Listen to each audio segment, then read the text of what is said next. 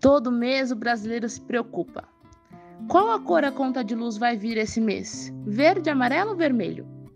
Esse é o sistema de bandeira que indica as condições de geração de energia. Quanto pior a condição, maior a tarifa cobrada. Nos últimos meses é chocante o crescente aumento nas contas de luz. A inflação da tarifa de energia supera o IPCA, que é o Índice Nacional de Preços ao Consumidor Amplo, e mede a inflação de um conjunto de produtos e serviços comercializados no varejo referentes ao consumo pessoal das famílias. De janeiro a agosto de 2021, o IPCA teve um acúmulo de 5,67%, enquanto a energia elétrica residencial teve um aumento de 10,61%. O aumento na conta de luz está ligado à crise hídrica que enfrentamos. E a crise é uma das consequências climáticas que enfrentamos por termos um modo de produção que destrói o nosso meio ambiente mais rápido do que ele é capaz de se regenerar. Mas e se houvesse outro modo de produzir energia, que fosse ecológica, que fosse cooperativa? Bom, é exatamente sobre isso que vamos conversar hoje no Vozes Livres. Boa alvorada, período vespertino, noturno ou boa insônia para você que não dorme com a conta elétrica do governo Bolsonaro. É, a conta de energia tá feia, vai ser o tema de hoje. Eu sou Guilherme Prado e estamos aqui com mais um episódio de Vozes Livres um programa que é um videocast e um podcast realizado em cooperação entre a Fundação Lauro Campos e Marielle Franco e a Rede Livres, sempre aqui reverberando as vozes que já gritam por outra economia possível. Economia solidária, agroecologia e, e, e, e até associativismo e cooperativismo energético, sim. Mas antes da gente falar nisso, eu quero fazer um apelo para você, nobre, solidário e solidária, que aí vergonhosamente escuta o nosso podcast e não compartilha com seus amigos e inimigos, inclusive. Compartilhe aí, jogue no seu feed, no seu stories, enfim, faça a nossa revolução agroecológica, a transformação solidária reverberar para mais gente, compartilhando e mantendo esse podcast vivo, tá? Então é o nosso apelo aí, fica na consciência de cada um. Agora, vamos falando aqui, né, com um convidado que não é nada novo, porém é como vinho, Egeu Esteves, aqui conosco de novo. Egeu, que é psicólogo, mestre e doutor em psicologia social pela USP, foi formador em cooperativismo, assessor do movimento sindical e atualmente é professor da Unifesp.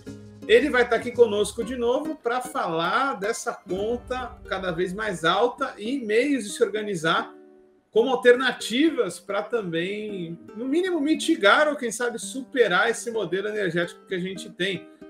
Egeu, bom te ver de novo aí. Dá uma boas-vindas para a galera aí. Se apresente para quem não te conhece, mas a gente já conhece bem. Bom ter você.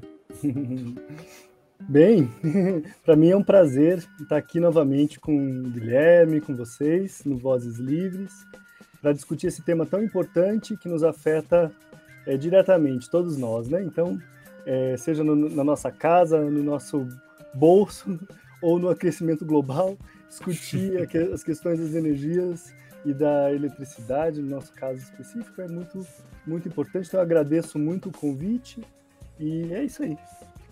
É isso aí. Bom, Egeu, você que acabou pautando aqui, e eu concordo totalmente com a importância desse tema, né? Para quem nos escuta, bom, você não precisa nem da gente para saber que a conta de energia está pressionando cada vez os orçamentos familiares, né? A conta está aumentando muito.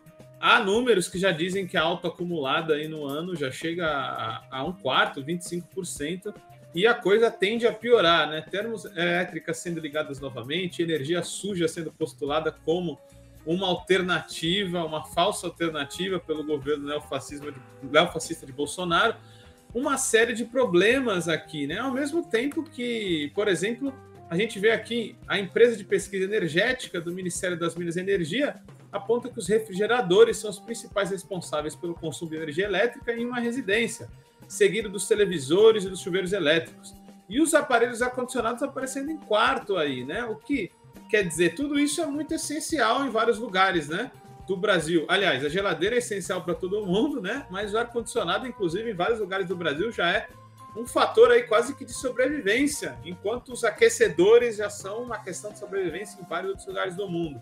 Enfim, energia é um tema essencial, Egeu, e essa crise pela qual a gente passa só reforça isso. Como que você vê esse cenário e o que, que a gente pode fazer a partir disso, no momento onde a gente está tendo a COP26 novamente e os mesmos blá blá blás de sempre sendo colocados, né? Como que você avalia esse momento, Gil? É difícil, né, Guilherme? Porque são muitos fatores e é muito complicado analisar tudo isso junto. Mas eu acho que a gente pode ver em várias perspectivas, né? Na perspectiva do orçamento doméstico, do, do, do bolso de cada família, né? Da, uhum. Do quanto pesa na conta e no orçamento, realmente é um acréscimo muito violento, né? A gente está chegando a um valor de aproximadamente um real por quilowatt, né? Quilowatt-hora, em alguns lugares isso já está além disso, e que é um valor substancial. É difícil às vezes comparar energias, né? Esse é um cálculo que só quem é da área consegue fazer. Quanto, quanto, como é que compara o botijão de gás, a capacidade energética dele, com a energia elétrica, com a gasolina ou o etanol, né? É muito complexa essa conta. Ou talvez nem seja tanto, mas ela aparece, né?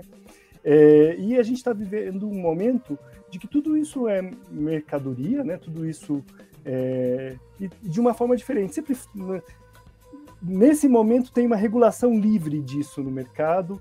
É, e o preço do dólar impacta diretamente, né? Então não à toa a gente está com a gasolina no valor que está, o gás no valor que está, a energia elétrica no valor que está. E para piorar a situação, a gente vive um desgoverno é, que acaba sendo um governo no sentido de que estabelece políticas que alguns se apropriam dessas oportunidades que aparecem, né? Então, não fazer nada é também uma forma de fazer alguma coisa. E esse governo Opa. conseguiu transformar, né, transformar uma crise é, política numa crise é, é, sanitária, numa crise hídrica, numa crise energética. E o capitalismo, ou os capitalistas, se aproveitam dessas crises. Na verdade, não tem crise nenhuma. Né? Crise é um nome usado para quando a gente não.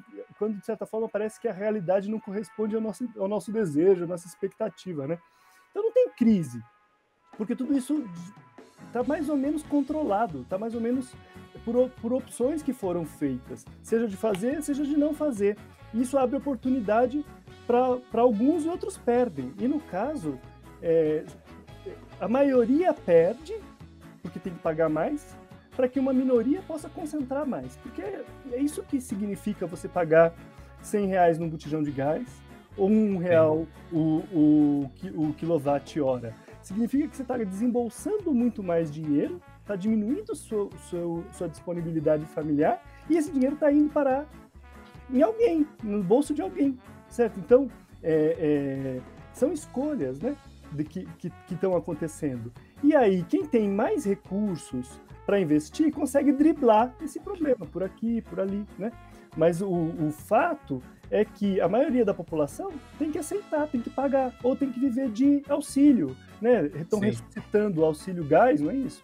Estão ressuscitando umas coisas assim, é, é, para tentar amenizar, mas é um problema. E o que atrasa, inclusive, é a nossa discussão sobre, por exemplo, o que deveria ser a Petrobras, né? A gente acaba tendo que reforçar nela como uma petrolífera, algo que a gente não queria, já que não fosse mais isso, né? Já fosse uma empresa nacional de energias renováveis, então atrasa ainda mais a discussão, né? Então, eu me, acho que é até estratégico, né, da parte deles para retardar essa necessária transição para energias renováveis. Você também não acha, Gil?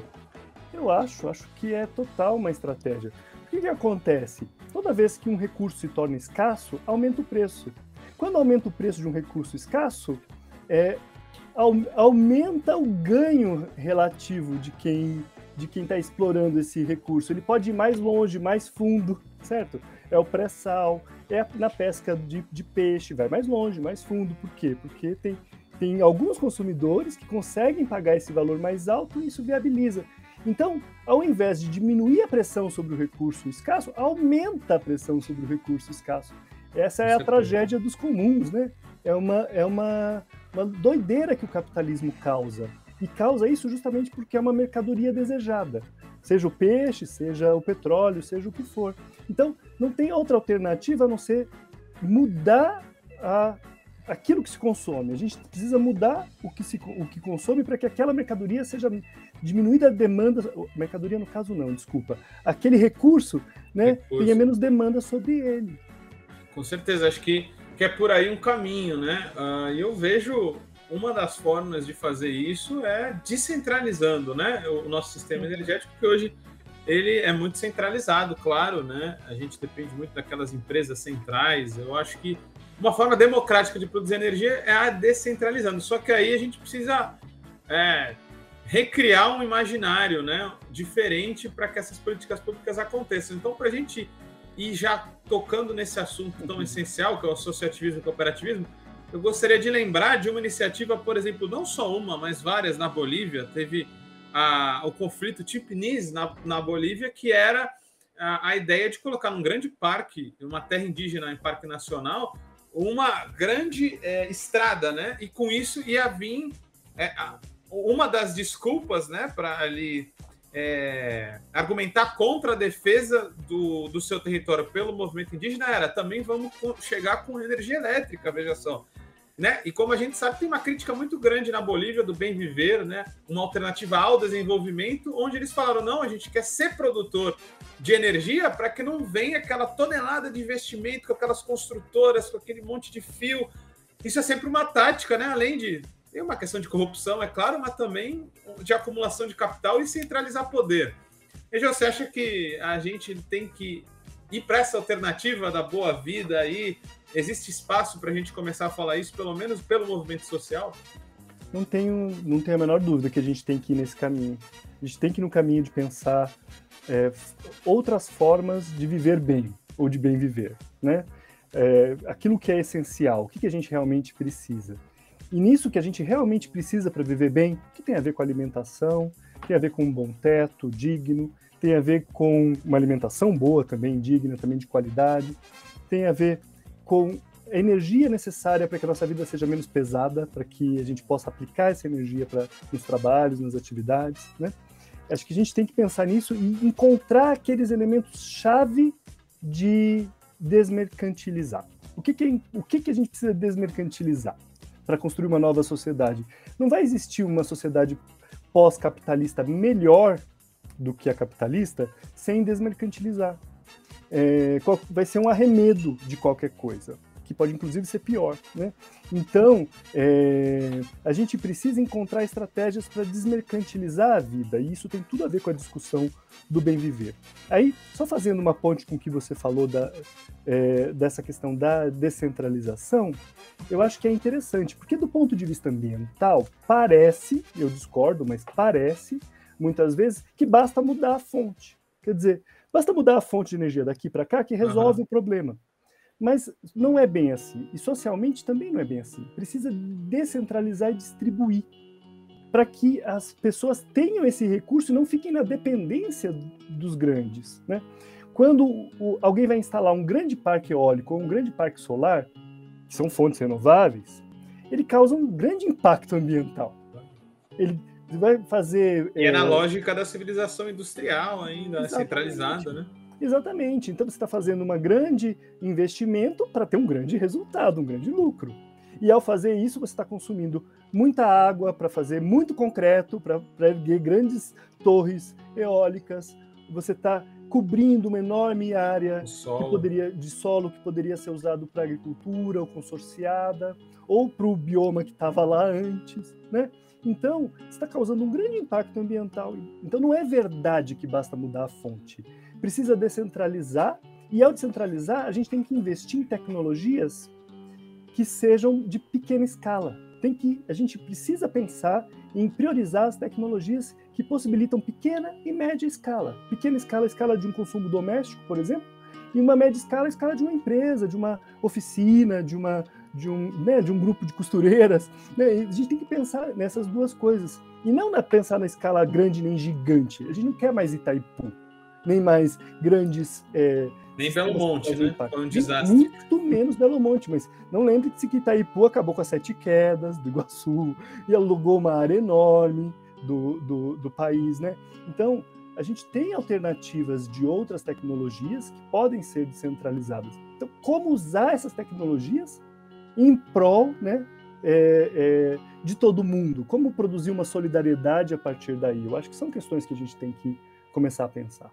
Egeu, só para ilustrar aí como a, as iniciativas centralizadoras, né? E não que, que, o Estado seja ruim, mas de demasiada concentrada no Estado ou então no setor privado, não dá muito certo, né? Belo Monte, olha aqui, gerou 2% do seu potencial em setembro. Ou seja, é um grande trambolho que acabou com aquela sociedade ao redor, teve um impacto é, ecológico gigantesco. Enfim, não resolveu nada e só piorou o que já estava colocado, né? Então, nesse sentido, você que tem estudado, né, um, pouco essa questão de sermos produtores, né, ter uma autonomia energética, é, o que, que a gente tem de opção, né? Claro que podemos produzir isso como indivíduos, mas você vê a formação de associações e cooperativas como algo viável também, para pelo menos pelo movimento social a gente está resistindo e apresentando alternativa? Então, acho que esse é o, o, o momento. A gente está nesse ponto agora, né, buscando essas alternativas de como possibilitar que esse ganho seja socializado, seja coletivizado. Né? As grandes empresas, ou mesmo é, consumidores que têm um, telhado e têm capacidade de, de fazer um financiamento, já estão fazendo isso, estão é, comprando equipamentos para gerar sua própria energia a partir de fontes renováveis. Isso surgiu em 2012, a partir de uma pressão que é bem anterior, para a criação de um, de um sistema de crédito de energia que possibilitasse isso. Então, em 2012, a Enel, é, desculpa, a ANEL, Anel. cria é, um problema aqui em São Paulo.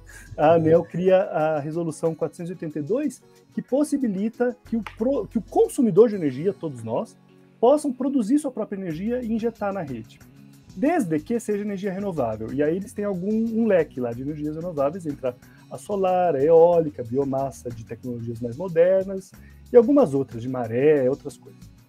Mas que eles consideram lá como fontes renováveis. E aí, uhum. é, é, também pequenas hidroelétricas de curso d'água, sabe? Então, que possibilita é. que essas. O etanol essas é considerado, né? Uma energia a, verde. A biomassa do, do bagaço de cana, da queima do é. bagaço de cana. É, né, então. Mas, mas é isso, eles criaram isso. O que, que isso possibilitou, então? Que o consumidor, desde 2012, possa produzir sua energia e injetar na rede. Por que, que ele injeta na rede? É simplesmente que sai muito mais barato do que ter um monte de bateria. Você é, injeta, você está na rede, você coloca o excedente de energia que você gera na rede e depois você consome da rede. É como se você estivesse guardando a energia na rede.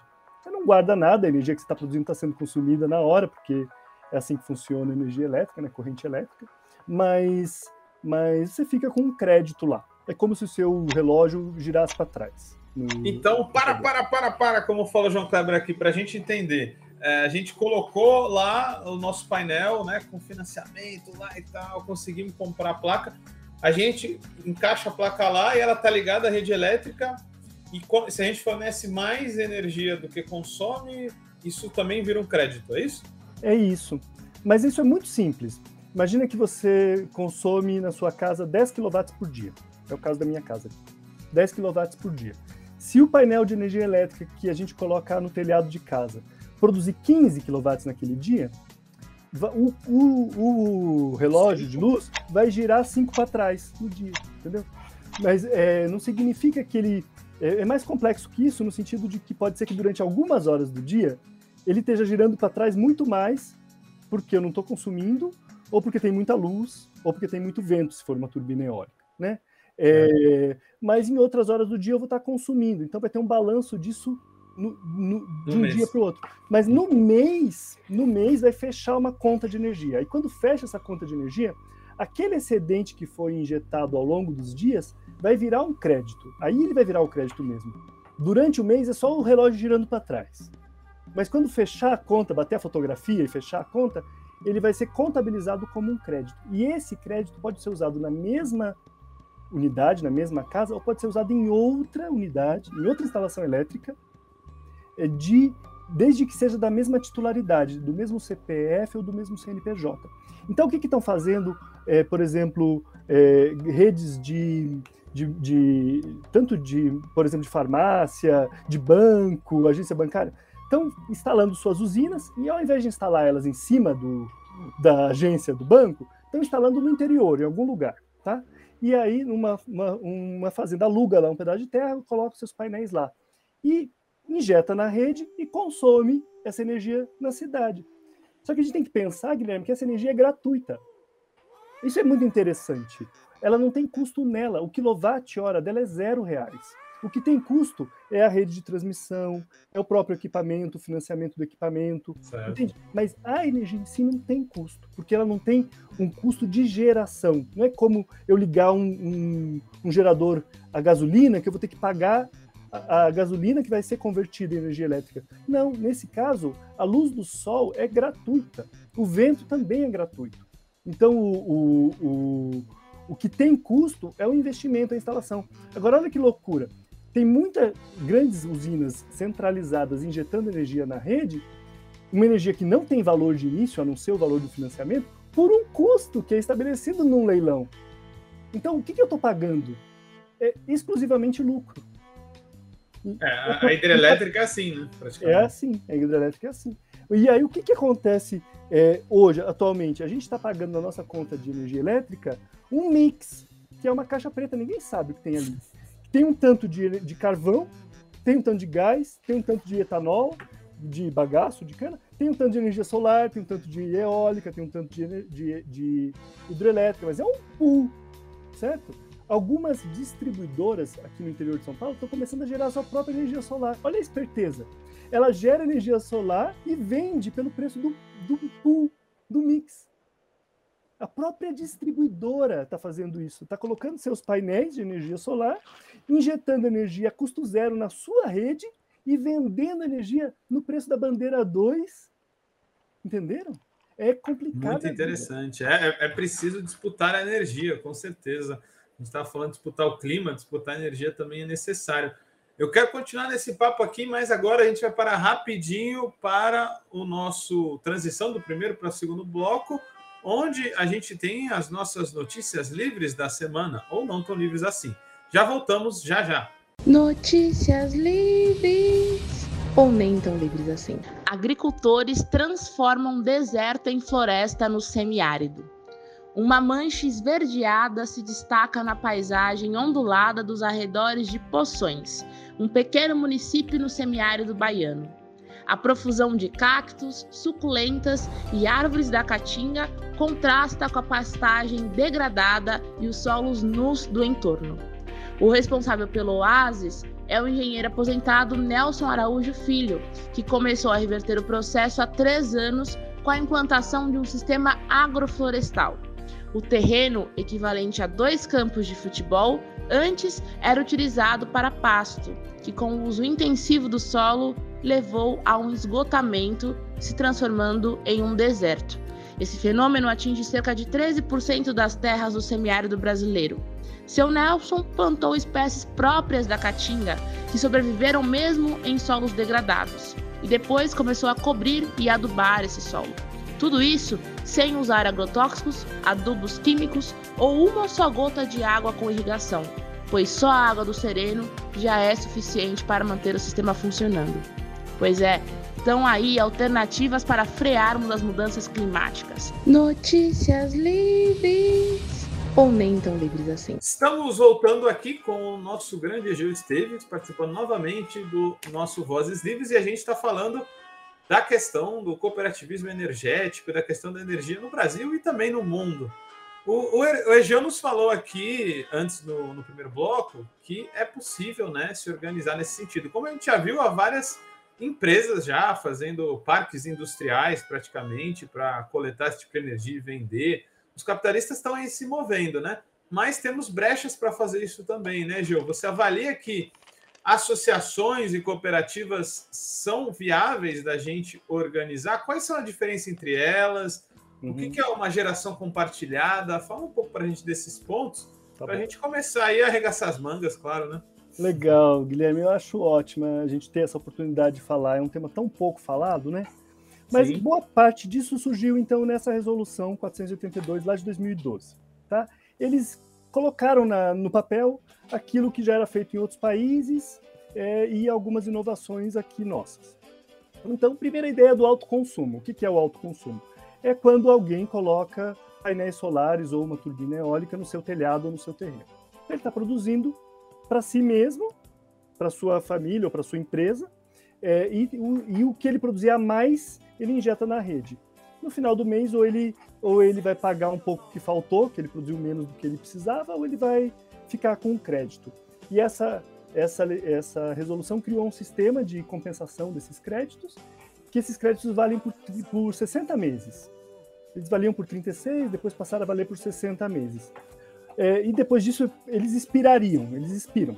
Então, assim, é uma coisa estranha, porque você está injetando energia, você está emprestando energia para a rede gratuitamente, entende? Na expectativa de que um dia você pode precisar dela e aí você vai consumir ela. É, porém, é, é, uma coisa que é sua, mas não é, porque depois de 60 meses ele expira. Ele você expira. não pode vender esses créditos, porque você não você não está criando, botando um painel na sua casa para se transformar num gerador. Você está para autoconsumo. Senão você teria que pagar imposto. Acho que é válido, né? Inclusive, para não ser uma acumulação né, de energia. Exato. Então é interessante, porque esses créditos de energia não são uma mercadoria, eles não podem ser vendidos. Mas eles podem ser gastos em outra unidade, desde que da mesma pessoa. O que, que aconteceu a partir dessa ideia? Falou assim, mas então por que, que a gente não coletiviza isso? Se eu posso trans transmitir, não é energia propriamente dita, mas eu posso transmitir o crédito para uma outra é, instalação elétrica, por que, que ela precisa ser minha no meu CPF? E aí é, surgiu a ideia de fazer isso via cooperativa, que é algo que já existe em vários países e que formaliza o que nos Estados Unidos é chamado de comunidade solar, mas que em vários, vários lugares tem esse nome. Quer dizer, é um grupo de pessoas que se unem para ter a sua usina solar e consumir a partir da sua usina solar. O modelo que foi colocado na, na legislação foram vários, na verdade foram vários, mas o primeiro foi a ideia do condomínio. O do condomínio é a mais óbvia. Você tem um prédio um prédio mais horizontalzinho, com bastante telhado, você coloca no painel, o painel em cima do prédio e diz o quanto daquela energia vai para cada apartamento, por exemplo. Né? É, depois, a ideia da, da cooperativa, da geração compartilhada, em que a cooperativa pode é, pegar uma concessão de um telhado ou alugar um terreno, pagar para um agricultor né, por um pedacinho lá do terreno, e aí consumir isso na cidade. Qual que é o problema dessa ideia, tá? Então, assim, a ideia é ótima, né? A ideia de, de a gente se junta e faz coletivamente aquilo que alguém faz sozinho com o seu próprio telhado, certo? Mas se a gente não tem telhado e não, ou não tem é, recurso para fazer isso sozinho, a gente faz isso via cooperativa. A ideia é ótima. O problema é que sempre tem os espertos que querem ganhar em cima dessas coisas, né? E a nossa legislação cooperativista é muito ruim. No Brasil, as coisas ou são estatais ou são privadas com fins lucrativos. A, a propriedade. Quem está no meio está ferrado. Está ferrado. Porque ninguém entende quem está no meio. É um problema da nossa legislação. E da, e da, nossa cultura também. Porque a gente às vezes até cria a legislação, mas alguém se apropria da propriedade social para fins privados. E o, isso já aconteceu com cooperativa, com associação, é a história do. Com ONG, com tudo. Com tudo. É a minha ONG, né? É. A ONG do fulano. Então, mas o, o é, é, isso, a gente tem essa cultura, infelizmente. Aí o que, que acontece? Para evitar que fossem criadas cooperativas com a finalidade de ser um negócio, entendeu? Não, não para o alto consumo, mas para a finalidade de ser um negócio, o que, que os estados e as, e as distribuidoras fazem? E, mas é uma questão, na verdade é o estado, cada estado. Elas cobram ICMS sobre energia injetada na rede. E cobram. Isso na forma cooperativa. Na forma da cooperativa. E cobram do outro lado também quando o consumidor consome. Embora, Guilherme, não tenha fato gerador porque a cooperativa não está vendendo energia para ninguém. Ela está produzindo de um lado e consumindo do outro, não está vendendo para ninguém, não tem nota fiscal nenhuma, não tem nada, não tem É uma loucura. Não tem por que essa energia ser taxada, porque não tem fato gerador para taxar. Eu não estou vendendo, só poderia taxar se eu estivesse vendendo. Mas é isso que acontece com as cooperativas hoje. Aí, como a energia está num valor muito alto, está até valendo a pena entendeu? Tá até valendo a pena, no sentido de que tem desconto no final das contas. Essa energia vai sair mais barata via cooperativa do que a energia é, é, que você compra da, da distribuidora diretamente. Mas é uma margem. Nesse momento, daqui a alguns anos, com os reservatórios mais cheios, né, com uma energia mais barata, a gente espera que esse preço diminua, talvez isso não seja viável. Então, é muito arriscado esse momento para pensar nessa né, em pagar esse, esse, esse imposto esse sobre, sobre algo que não tinha que gerar imposto. Entende? Porque meia dúzia de esperto cria uma cooperativa. Outro dia eu vi uma cooperativa que, inclusive, estava registrada como cooperativa de crédito mútuo. Imagina. É, é os caras de... Testam a lei mesmo, né? Os caras levam ao limite a lei. Entendeu? É um problema da nossa, da nossa cultura. Ou sei lá, se assim, a nossa essa esperteza. Mas eu, eu acho que, que a gente precisa tentar também, né? Fazer esses é. testes com a lei, porque a gente já, já, já faz em alguma medida. Para o né? nosso lado, né? Então, aí o que, que a lei diz sobre, aquele, por exemplo, o Bradesco? O Bradesco pode, né? Vai lá, monta sua, sua usina e, por alto consumo remoto, consome em várias agências. Por que o Bradesco pode fazer isso e a gente não pode? Então, qual, eles não pagam imposto nenhum sobre essa energia que eles injetam na rede. Por quê? porque entra na modalidade de alto consumo. Eles estão produzindo aqui para consumir ali. ali não estão é. vendendo para ninguém. Ué, mas a cooperativa também não está vendendo para ninguém. Só que como na cooperativa tem um CPF, tem um CNPJ e, sei lá, 50, 100, 500 CPFs, eles entendem que sim, que está passando de uma titularidade para outra titularidade. outra titularidade. Então, o que a gente está pensando em fazer, mas isso ainda não é uma certeza de que vai dar certo, né? é a possibilidade de compartilhar isso via associação. Né? Claro que é uma associação e as associações não podem ter finalidade econômica. Ela só. não tem finalidade econômica. Exatamente. Mas também não, mas essa atividade também não tem finalidade econômica. Ela não é uma, não é, não é uma atuação empresarial. Não vai estar fazendo isso para vender energia. Entende? Então a gente vai ter que força, chegar nesse limite de dizer, olha, isso não é uma atividade econômica. A gente não está gerando energia para vender energia. A gente vai, a gente vai gerar energia para autoconsumo. E a, a associação, ela é uma associação que vai trabalhar no quê? Na transição energética, certo? Na educação ambiental, na educação eh, energética também, que é para essa transição necessária, na eficiência energética, que é melhorar o consumo, certo? As famílias consomem muita energia também por baixa eficiência energética. São chuveiro chuveiro elétrico, que gasta muita, muita energia elétrica, ainda tem Sim. lâmpada incandescente por aí, é, é, e assim por diante. E, e, a associação, ela te permite cadastrar aquelas pessoas ali dentro do, do guarda-chuva, e em tese é, fica as pessoas registradas dentro da associação e também os seus painéis, como que você acha que isso se encaixaria, já? Para isso funcionar, é, Guilherme, como proposta, tá? como proposta. testar, gente, é um teste. É, é um teste. Como proposta, eu acho que para isso funcionar, a legislação permite que as associações tenham filiais. Eu acho que tem que colocar no estatuto da associação é, o endereço da, da usina como o endereço da sede e o endereço das, das instalações dos consumidores dessa energia como o endereço das filiais. E aí vai estar tudo sob a titularidade da associação. Qual que é o problema, ou vários problemas que tem? Os equipamentos que forem é, comprados, por exemplo, eles vão ter que ser doados para a associação. Ou vai ter que ser emprestado para a associação, entende? Mas é, vai ter que ter alguma forma. É, o telhado vai ser é, compartilhado com todo mundo. Então, é uma forma de compartilhamento. Quem, quem, tem telhado vai emprestar o telhado para a associação. Quem tem equipamento vai emprestar ou doar o equipamento para a associação. É, e do outro lado, as pessoas vão, vão usar essa energia gerada pela, pela, pela associação. E como a titularidade vai passar para ela, quem vai pagar a conta também é a associação, porque sim, se a titularidade é minha, sou eu que pago a conta. Então, os associados vão ter que pagar uma mensalidade, alguma uma coisa para a associação, para que a associação possa arcar com, esse, com isso. E isso é, e isso é correndo o risco, certo? de ser entendido que, que não está certo. É, é, um é, detalhe. É a tal da ousadia que a gente vai ter que ter para testar e fazer uma inovação aí no nosso movimento de economia solidária que necessita de fato ter esse tipo de iniciativa na questão da energia, né? E aí você falou de, de várias outras é, situações e necessidades, é, demandas que podem ser aí ah, saciadas com a nossa associação solar, energética, etc.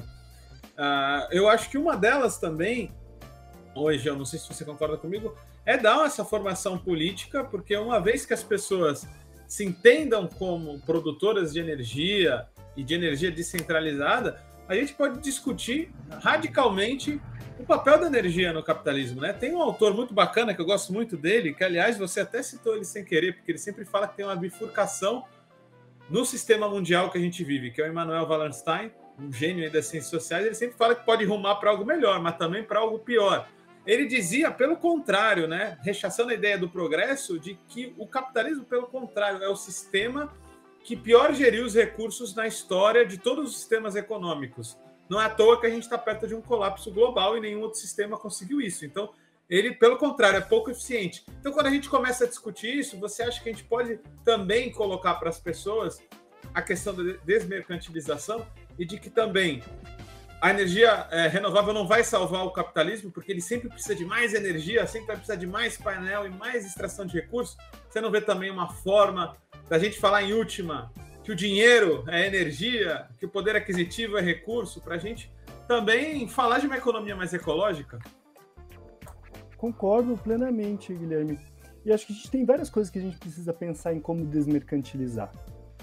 Por exemplo, o alimento que, que cresce é, formosamente numa floresta ou numa mata, de quem ele é? Ele tem custo? Ele, ele pertence a alguém? Ele é uma mercadoria? Ele se torna uma mercadoria no momento que alguém colhe ele, isso é trabalho, certo? E leva ele para ser vendido em algum lugar. Quando alguém cultiva a terra e faz agricultura, ele está incorporando o trabalho a, essa, a esse intercâmbio entre entre a, da humanidade com a natureza, certo? Está incorporando o trabalho e isso está gerando uma mercadoria. Mas são, são limites, isso, é, isso, é, isso tem, digamos, é um espectro, é mais complexo do que simplesmente 0 ou 1. Um, né? De um lado você tem essa produção familiar que, tem, que é intensiva em trabalho e que quando você paga aquela mercadoria que é o alimento, você está pagando o trabalho daquelas pessoas. E você tem um outro extremo, é, as commodities da agricultura né, que tem pouquíssimo trabalho incluído, porque elas são produzidas em larga escala e muito mecanizadas, e elas têm um, um valor que não corresponde a nada com o trabalho, tem a ver com quanto estão dispostos a pagar por elas. Então, é, são lógicas completamente diferentes, mas a gente coloca tudo como se fosse a mesma coisa, mercadoria, né? E, é, é verdade. Não são a mesma coisa. Então, é, é, é, em relação ao alimento, acho que vale. Em relação à energia, vale vale muito. Que é a gente falou, quando o Sol incide sobre uma placa fotovoltaica e gera energia elétrica de um jeito que parece até mágica, porque é isso, né? A gente vive um sistema é, tecnomágico. Né? A gente não entende algumas coisas como funcionam. Não entende. Não entende. A gente então entende como... que mais coisas, mais aparelhos é mais energia. É. Queremos mais painéis sim, e tal. Sim, sim, sim. Mas o que eu quero dizer, essa energia que entra ali, né? ela, ela não tem um custo da energia propriamente dito. Então, ela é possível também ser des... O que tem custo? Tem o custo do trabalho de produzir os painéis, de instalar os painéis, de cuidar dos painéis, porque precisa limpar os painéis de vez em quando, de fazer a manutenção, né? De eventualmente trocar alguma coisa. Esse é muito baixo comparado com o preço né, da mercadoria energia. Então, como é que a gente pode fazer para desmercantilizar? Né? Claro que desmercantilizar o trabalho é muito mais complicado, porque o trabalho é a vida das pessoas. Mas desmercantilizar é o tempo, né? O tempo de, é mais complexo, a gente tem que pensar nisso também. Mas algumas outras coisas, talvez a gente conseguisse começar a imaginar formas de desmercantilizar. E tem a ver com compartilhar. Embora esse verbo e essa, esse termo esteja muito agora num lugar ruim, por conta né, de ficar chamando de compartilhamento aquilo que não é, né? é, essa tal economia do compartilhamento não compartilha nada. É, é assim, né? O, o, o, o que é meu é meu, o que é seu é meu também. É isso que é a é, economia é, do compartilhamento, né? Então, eles, eles, o que eles não compartilham, eles valorizam uma coisa que não tinha valor antes. O quartinho que estava ocioso, o quarto de hóspedes, né? E depois, eles depois que isso é valorizado, eles dão a volta, eles giram. Quer dizer, você tem que arranjar outro quarto, você tem que construir outra casa, você tem que comprar outro carro para conseguir se manter naquilo. Então não tem compartilhamento nenhum, né? Mas aqui, nessas estratégias da, da economia solidária, do cooperativismo, do associativismo, talvez a gente consiga criar plataformas é, que compartilhem é, coisas de forma a desmonetizá-las, né? Eu acho que é interessante pensar por aí. E a energia é uma das principais. Né? Nesse sentido, Egeu, você me trouxe algumas coisas, né? Cada vez mais autores têm colocado a pauta da solidariedade como um paradigma, né? Uh, mas uma solidariedade que de fato a gente nunca atingiu, né? Se a gente for pensar, o nível de bem-estar dos trabalhadores europeus está totalmente ancorado no nosso nível de mal-estar, né? Uh, você não acha que a partir dessa ideia de compartilhamento de energia, a gente também não pode discutir outros tipos de solidariedades que sejam universais, já que e muito dificilmente todo mundo vai poder ser fornecido por energia renovável, já que muitos lugares do mundo, em bons períodos do ano, você não tem muita incidência de sol. Então a gente vai poder falar, por exemplo, eu quero que os dinamarqueses vivam bem, então esse resto de energia fóssil que a gente tem, deixa para eles. Mas aqui no Brasil, vamos à energia solar. Você não acha que também pode suscitar essa ideia global pensando local também de solidariedade? É, eu acho fantástica essa, essa proposição, né? Tanto em sistemas que permitam fazer essas compensações de um lado para o outro. É, claro que elas também podem se converter e dentro do capitalismo tudo vira mercadoria, né? Mas eu acho que a gente é, precisa pensar nessas, nessas, nessas possibilidades né, de compensação, de troca, mas também pensar o que, que a gente realmente precisa para viver. Né? Uhum. Realmente, viver na Dinamarca sem aquecer a, a, a, casa, não tem condição, você vai morrer. Tem um sempre né? extremo. À né? noite. Né? Não, mas é verdade, sim, se você sim. não usar energia, seja qual fonte for, para aquecer o ambiente que você vive, você morre, você congela à noite. Né?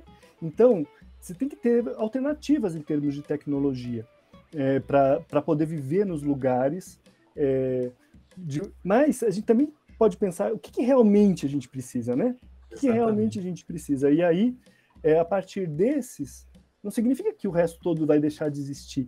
Significa que a gente tem que socializar as condições para que esse, esse, esse mínimo que é o nosso pacto seja garantido. Né? Então a gente não quer. O que, que a gente não quer? A gente não quer as pessoas se queimando usando espiriteira de lata para cozinhar com álcool com etanol. Isso a gente não aceita certo? A gente não aceita Sim. isso. E isso é indigno dessas pessoas, dessas famílias, de uma sociedade, de um país rico como o Brasil, ver as pessoas se matando ou se machucando, um custo que inclusive vai para o SUS.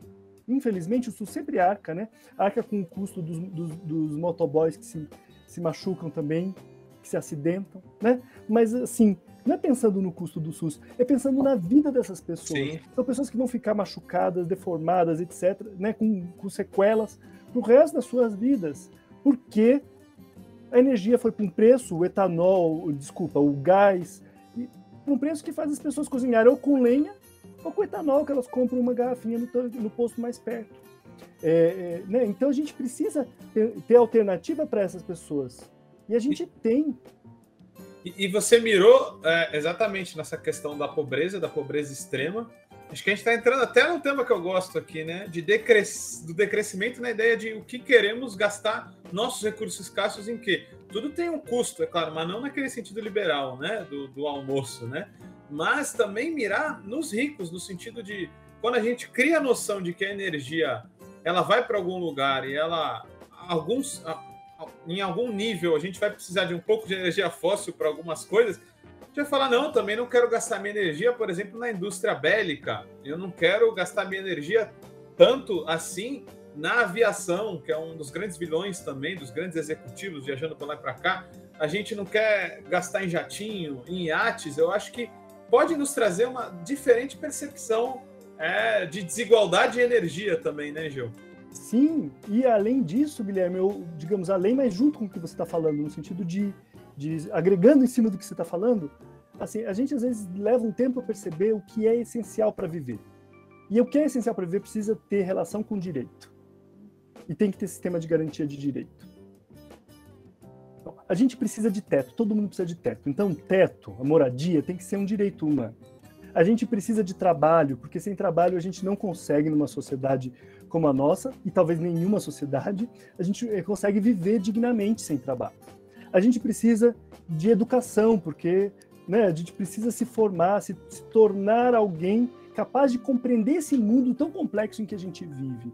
A gente precisa de saúde, E quando a gente percebe que a gente precisa de alguma coisa, que não é só individualmente, mas coletivamente, socialmente, a gente luta para que aquilo seja um direito. Talvez seja na hora, Guilherme, da gente pensar na energia como um direito. A energia para cozinhar, a energia para aquecer ou para esfriar, a energia para o que for. Se a gente começar a pensar nela como direito, a gente começa a criar as bases para desmercantilizá-la, não só no pequenininho, que é o que a gente está tentando fazer agora, mas também no grande, como a gente pensa em desmercantilizar a educação, por exemplo. A gente pensa em desmercantilizar a educação porque ela é um direito, ela não é uma mercadoria.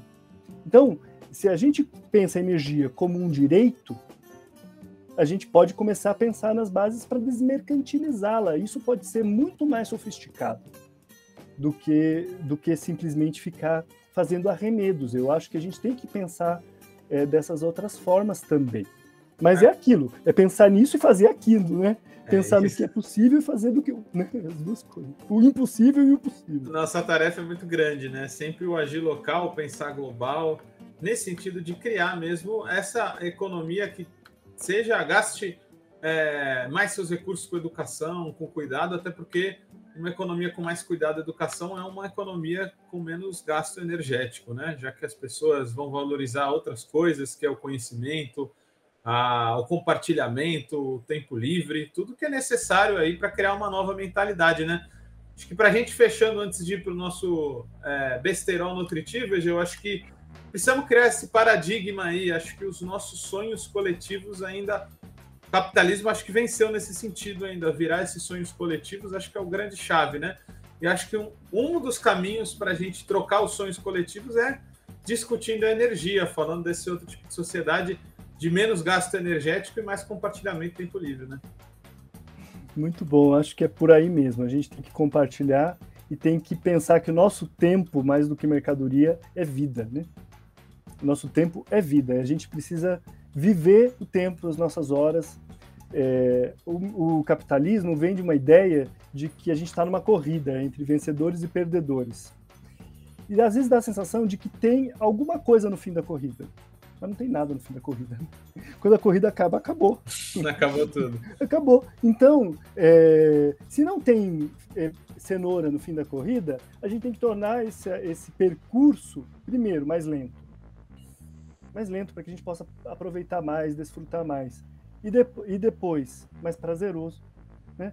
Acho que a gente precisa colocar mais, preencher essas horas de significação, de vida, de valores outros que não esses valores medíocres que o mundo capitalista nos coloca, né? que reduz tudo a lucratividade, rentabilidade. Né? É, é, então, assim, isso não é novo, na verdade. É, é difícil. Né? É, é, é difícil mas também todos os saberes ancestrais vão nessa direção. Né? Vão na direção. A gente precisa recuperar um pouco da, de uma certa ancestralidade indígena, quilombola.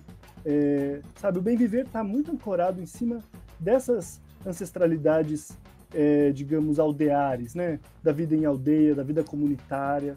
A gente precisa lembrar disso. Isso, isso somos nós também isso somos nós. Nós também nos formamos assim, a gente também tem, carrega em nós essa história. Então, acho que é possível a gente fazer isso. E a associação é uma forma moderna, porque a gente não vai voltar para a aldeia necessariamente, né? A gente nunca ah. viveu numa aldeia, a gente não sabe viver numa aldeia. Às vezes associa... eu até prefiro, mas é, é verdade. Talvez, eu até preferiria também. Eu acho que passa por aí também.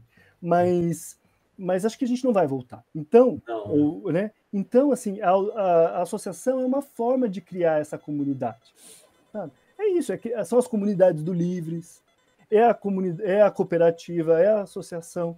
Aqui são, podem ser associações solares, ou o nome que a gente quiser dar, comunidades solares, mas a ideia é que essas pessoas vão ter que manejar juntas um recurso que elas têm. E ao fazer isso, elas têm que se educar, elas têm que aprender, elas têm que se politizar. Então eu acho que, que a ideia é essa, é fazer comunidades que vão é, juntas instalar um recurso, cuidar desse recurso, aprender a usar esse recurso, porque se alguém começa a gastar um monte de energia, isso vai prejudicar os outros. Então, a, a cuidar desse recurso, a ser eficiente no uso desse recurso. Então, eu acho que tem um lado por aí que também politiza. Sim, Inclusive, sim. politiza o consumo, que é muito importante para nós. Eu gosto muito dessa questão né, de, de criar consciência nas pessoas de que tudo que a gente faz é político tudo tem uma pegada ecológica, todas as nossas decisões estão permeadas por consequências. Podem ser boas, ruins ou menos ruins, né? Minimamente. Muito legal, Egeu. É um uhum. prazer sempre estar contigo. Agora eu vou te convidar para a nossa parte final aqui. A gente está agora com o nosso quadro do Besterol Nutritivo. A gente faz um papo mais descontraído para conhecer o outro lado dos nossos convidados. A gente sempre começa perguntando aqui qual o seu rango agroecológico ou não favorito, Egeu? Ah, difícil, hein? Sabe o que eu adoro? O que, que você manda bem aí? Fala. Ad... Não, adoro ceviche, adoro fazer ceviche. É, Adoro, adoro ceviche. Tem uma comida que eu gosto, é ceviche. Acho é, muito bom, muito fácil de fazer, muito tranquilo. Adoro peixe, então. É, eu não me lembrei do peixe ainda, cara. Não, não, eu, eu, olha, aí eu tenho minhas. Eu acho que a gente precisa de um pouco de, de, de proteína, né? É, é claro que é complicado. Não no sistema industrial, né? não tem. no sistema industrial e não indo pescar atum a, sei lá quantos, 300 metros de profundidade, né? Mas o, o existem possibilidades, né? Tem pesca artesanal ainda muito boa no Brasil, muito interessante, né? Eu acho que a gente ainda tem alternativa nesse sentido.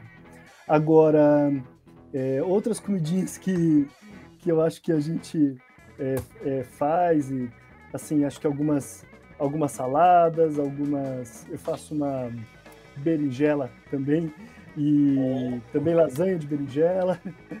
Outras coisas que a gente faz por aqui também. Qual que é o teu tempero secreto do ah, senhor Esteves? secreto. O que, que você gosta mais? Pimenta síria, adoro pimenta síria. Cara, rebuscado, garoto. Hein? Eu ia Exata falar alho poró aqui. Exato, era uma delícia. alho poró é ótimo, como não? Eu adoro, eu adoro. Uma mandioquinha é, né, assada. Primeiro eu dou uma cozidinha nela, depois eu asso. Mandioquinha. Mandioquinha, baroa, batata baroa, aquela amarelinha. Eu Nossa. agradeço todo dia os povos andinos por ela. Nossa senhora, né? Muito bom. Purê dela, né? Purezinho de mandioquinha com o, o, o, alho poró por cima tá feito. Então é nada. Já tem, já Pô, tem eu, Tu foi o convidado que mais rendeu essa parte, hein? Tá me dando água na boca, eu tô com vontade de jantar já. Hum. Mas, Mistura ó, tudo e faz uma salada.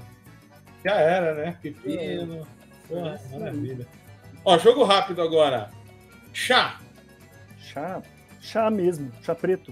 Chá preto. Um lugar da hora. Um lugar da hora? Eu adoro Batuba. Ubatuba. Legal pra caramba. É... Para te dar energia, sol, café ou Red Bull? Café. Cafola. Café. Toneladas de café. Preciso e... de um fornecedor de café. É, então. É, é, eu, eu diminui o café radicalmente, cara, porque o destino aqui não, não recebe bem, ele fica muito acelerado. É. Café é café, né? Eu fico ansioso com café, mas e aí? O que eu vou fazer? É, então. É, é o nosso vício, esse pode. É. Egil, para fechar então aí, com chave de ouro, conectado com o nosso debate hoje. Sem cooperativismo energético, a Ecosol fica sob nuvens? Olha. Fica nublada a economia solidária? Eu acho que pensar numa forma de, de, de criar uma, uma, um cooperativismo ou um associativismo energético relacionando isso também com o trabalho, quer dizer, que a gente possa ser solidário com, uh, com aqueles que são solidários conosco, né? Porque é isso. Enquanto a gente está aqui, tem gente produzindo nossa comida, produzindo, fazendo tantos trabalhos para que a gente possa viver uma vida urbana, citadina, né? Sim. Então, assim, querendo ou não, existe muita solidariedade na sociedade. Então, criar uma, uma, um, um cooperativismo energético que possa é, fomentar, baratear né, os custos daqueles que, que são solidários, querendo ou não conosco, eu Com acho que, que, que, é muito, muito interessante, pode valer muito a pena. Né? Eu acho que é por aí que a gente pode caminhar. Muito bom, ótima resposta aí, Egeu, fechando com chave de ouro hoje. Se quiser deixar alguma saudação, cara, por aqui a gente vai fechando. Foi muito bom o papo. Agradecemos ter você de novo, viu, Egeu? Mandou muito bem. Obrigado vocês pelo convite, essa equipe maravilhosa, ao Eduardo e a Vitória que estão nos bastidores. Obrigadão, pessoal. Um super, super agradecimento aí pela essa construção coletiva. É isso aí. Valeu, Egeu. Saudações solares para os solidários e solidárias que nos assistem. Esse foi mais um Vozes Livres. A gente volta aí na próxima semana. Tá acabando o ano. Ano que vem tem surpresa, mas fiquem aí no suspense. Logo, logo a gente revela. Um abraço, compartilhem o canal, o episódio e até a próxima. Tchau, tchau.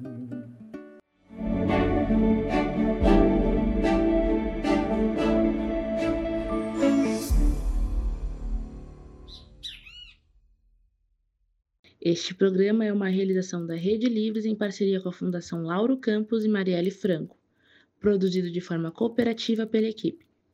Produção executiva: Arlen Medeiros. Edição: Gaspar Lourenço. Técnico de videoconferência: Guilherme Bonfim. Apresentação e pesquisa: Guilherme Prado. Produção e roteiro: Vitória Felipe. Comunicação em redes: Daniel Kepper, Juliana Bortolai e Vinícius Eckler.